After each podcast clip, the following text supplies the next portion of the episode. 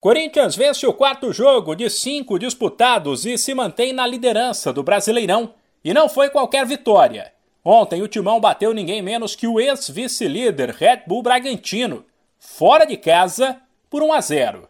O termo ex-vice-líder é porque o Massa Bruta perdeu a segunda posição para o Santos, outro que se deu bem demais na rodada. Ele subiu quatro degraus na tabela e nesse quesito só perdeu para o América, novo terceiro colocado e que subiu sete degraus. O Peixe fez a parte dele e aplicou o 4 a 1 no Cuiabá, na Vila, enquanto o América bateu o Atlético Mineiro no clássico por 2 a 1.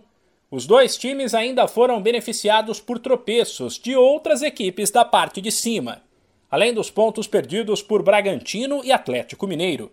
O São Paulo ficou no 1 a 1 com o Fortaleza mesmo placar do clássico Inter e Juventude.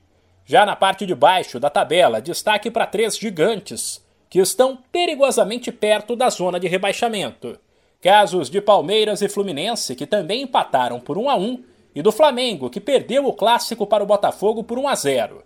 Em outro clássico, esse também um confronto direto contra a Degola, o Goiás fez 1 a 0 no Atlético Goianiense e saiu do Z4 mas o Ceará, que perdeu para o Atlético Paranaense pelo mesmo placar, entrou. A quinta rodada termina nesta segunda, 8 da noite, no horário de Brasília, com Havaí e Coritiba.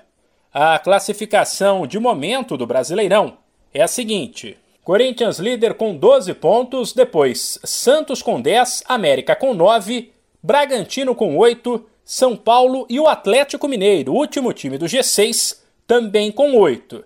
Depois, Botafogo e Internacional, sétimo e oitavo. Também tem oito pontos.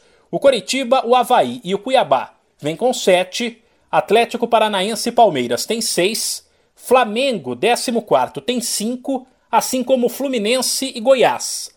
Já na zona de rebaixamento estão Ceará, Juventude e Atlético Goianiense, com três pontos cada. E o Lanterna Fortaleza, com apenas um.